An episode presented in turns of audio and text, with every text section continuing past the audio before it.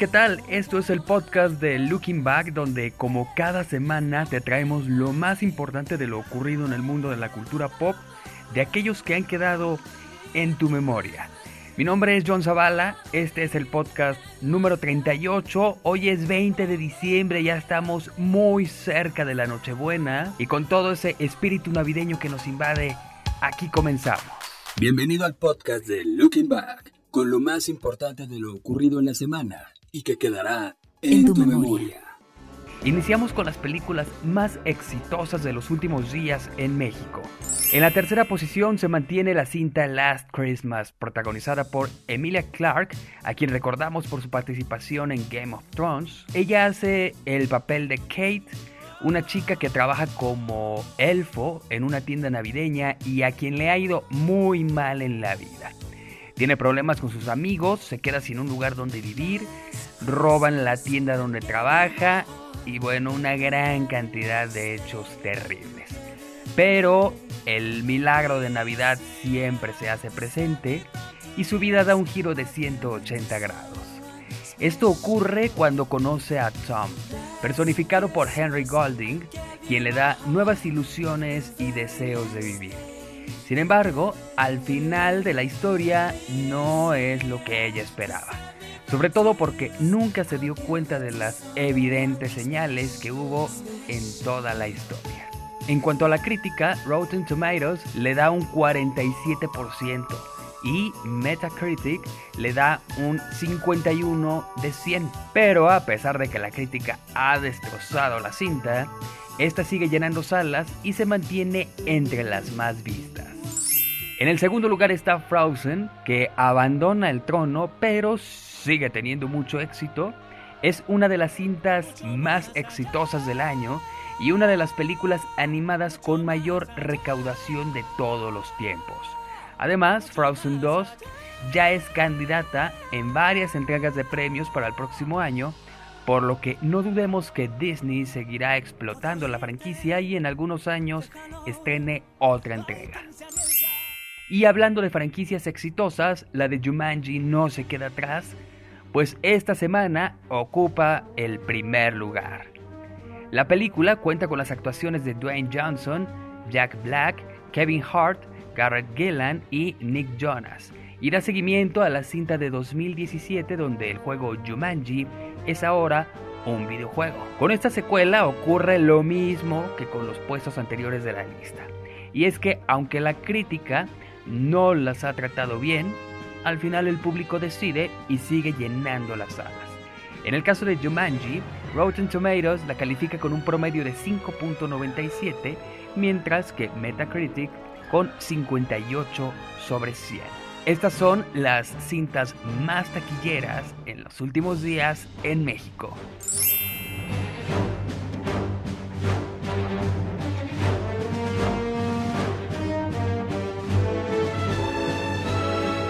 Ya se calientan motores para las entregas de premios que ocurrirán en los primeros meses de 2020 y ha salido la lista de nominados para los Golden Globe. Con varias películas y programas digamos que ya lo veíamos venir. Y aquí te va la lista de los nominados en las categorías principales. En la categoría Mejor Película Musical o Comedia se encuentran Once Upon a Time in Hollywood, Jojo Rabbit, Nights Out, Rocketman, y Dolomite is My Name. En mejor película de drama, The Irishman, Marriage Story, 1917, Joker y The Two Popes. En la categoría Mejor Película Animada, Frozen 2, How to Train Your Dragon, The Hidden World, Missing Link, Toy Story 4 y The Lion King. En Mejor Canción Original de Película, Beautiful Ghost, The Cats, I'm Gonna Love Me Again, The Rocket Man Into the Unknown de Frozen 2, Spirit The Lion King y Stand Up de Harry. Y por último, en mejor serie corta o película para la televisión, Catch 22, Chernobyl, Fossey Verdon, The Loudest Voice y Unbelievable. Si quieres conocer la lista completa, entra a lookingback.com.mx y ahí podrás verla.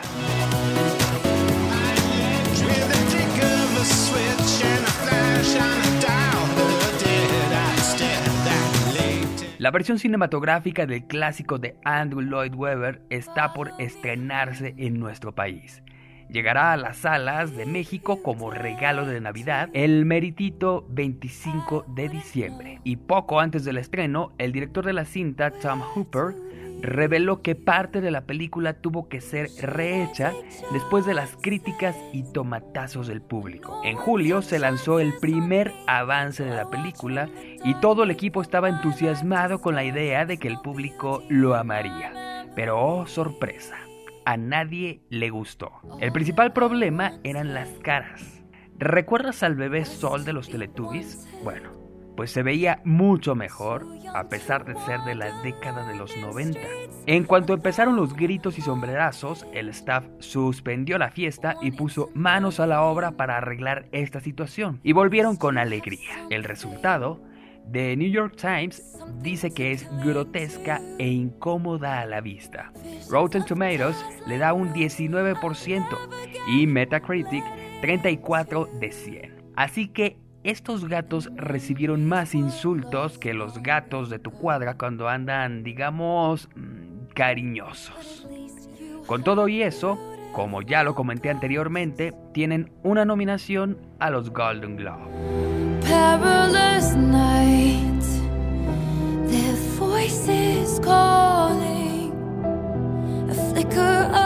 Tú y yo sabemos que las películas de superhéroes son buen negocio.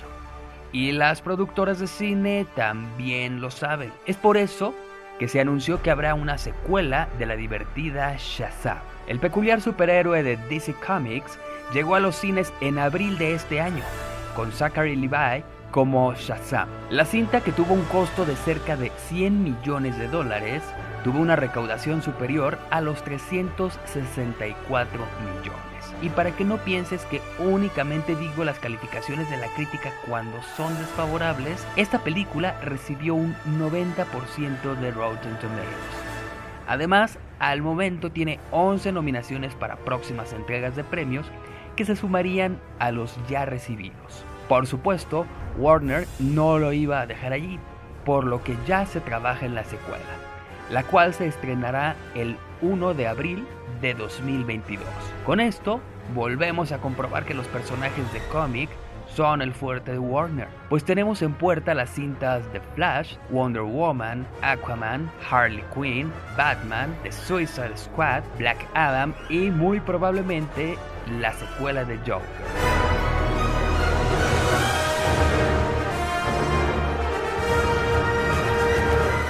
Hay muy buenas noticias para quienes somos amantes de la literatura del maestro H.P. Lovecraft, pues los creadores de Game of Thrones harán una película en la que se sumergirán en el bestiario del maestro del horror gótico. David Benioff y D.B. Weiss trabajan en una película inspirada en la novela gráfica Lovecraft de Hans Rodionoff.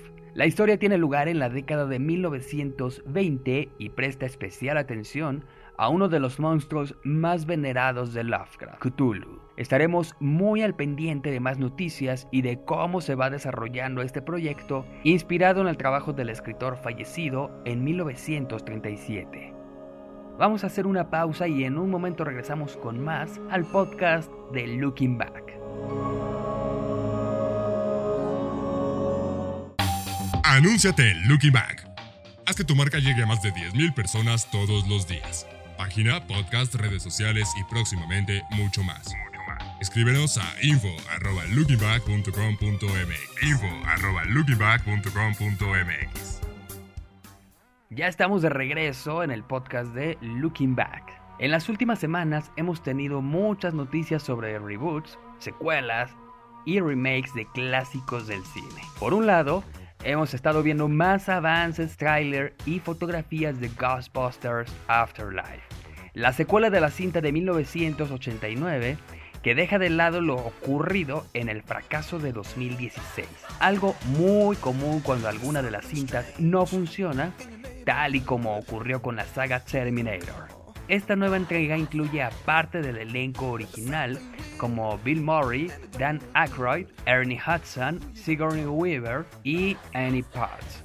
La película se estrenará el 10 de julio en los Estados Unidos y aproximadamente un mes después llegará a las salas de México. Por otro lado, Disney sigue trabajando durísimo en producciones para su plataforma Disney Plus. Y ahora han puesto manos a la obra en la secuela de Querida e Encogía a los Niños. Esta vez, el protagónico estará en manos de Adam Salinsky, el bebé de las primeras películas. Y para interpretar este personaje, el candidato más fuerte es Josh Gad, quien participó en las cintas Frozen y Beauty and the Beast. En cuanto al director, Disney tenía varias opciones. Sin embargo, finalmente decidieron que querían a Joe Johnston, quien dirigió la película de 1989. En este momento están en pláticas y pues a ver qué pasa. Y también Disney está preparando una nueva película de Home Alone o Mi pobre angelito. Esta franquicia tuvo en sus dos primeras entregas a Macaulay Culkin, Joe Pesci y Daniel Stern. Posteriormente salieron no una ni dos, sino tres entregas más aunque las últimas dos se hicieron para la televisión. En agosto de este año se dio a conocer la enorme lista de remakes y reboots para la plataforma Disney Plus, la cual incluye Mi pobre angelito. Ahora ya se va dando a conocer el elenco de la cinta. Archie Yates llevará el papel principal de un niño que pasará por aventuras muy similares a las de Culkin. También actúan Ellie Kemper y Rob Delaney a ver qué tal el resultado, aunque dudo mucho que superen al clásico navideño de Canal 5 protagonizado por Macaulay Culkin.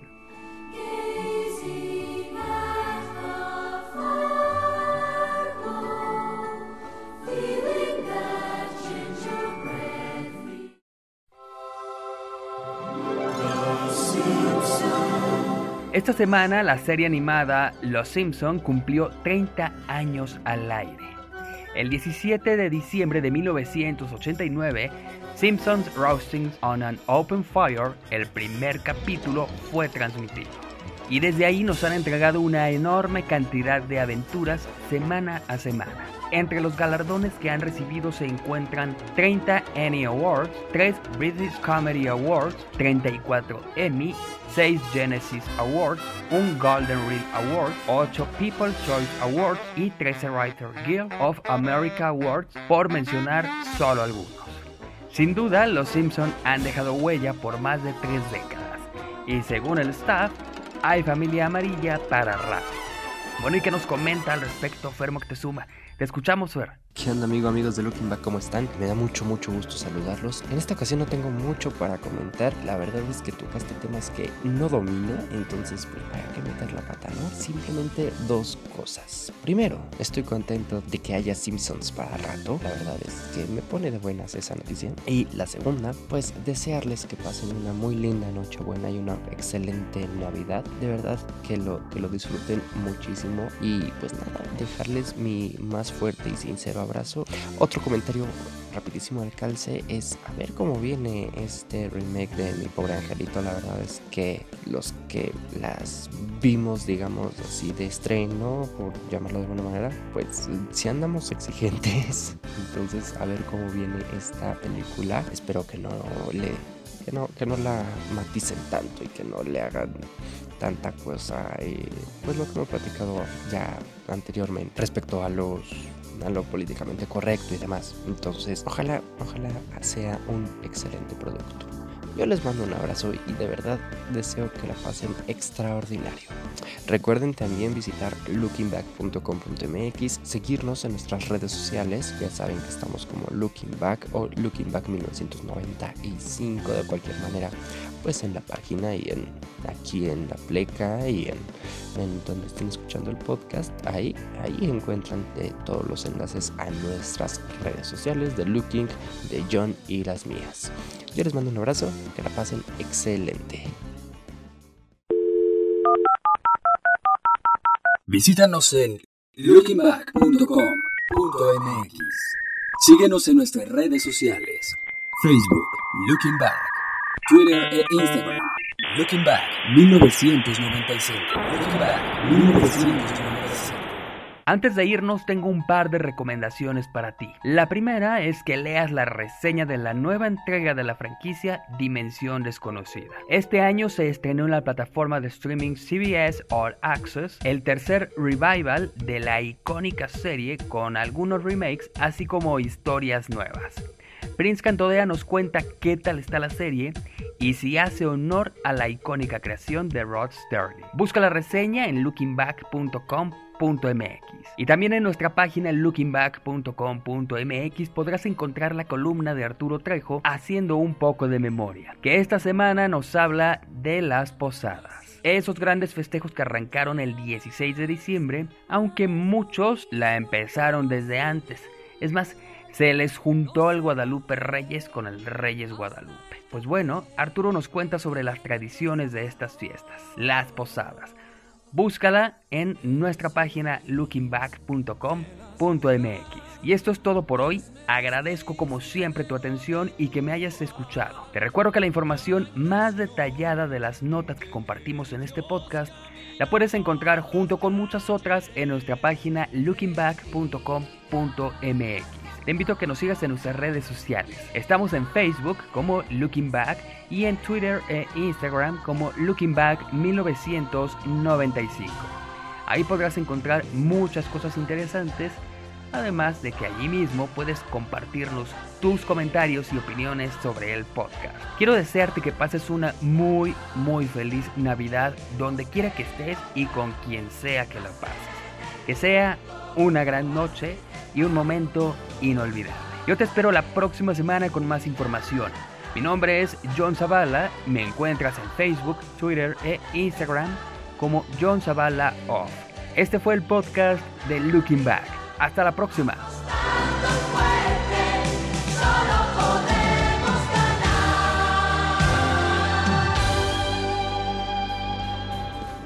Este fue el podcast de Looking Back con lo más importante de lo ocurrido en la semana y que quedará en tu memoria, en tu memoria.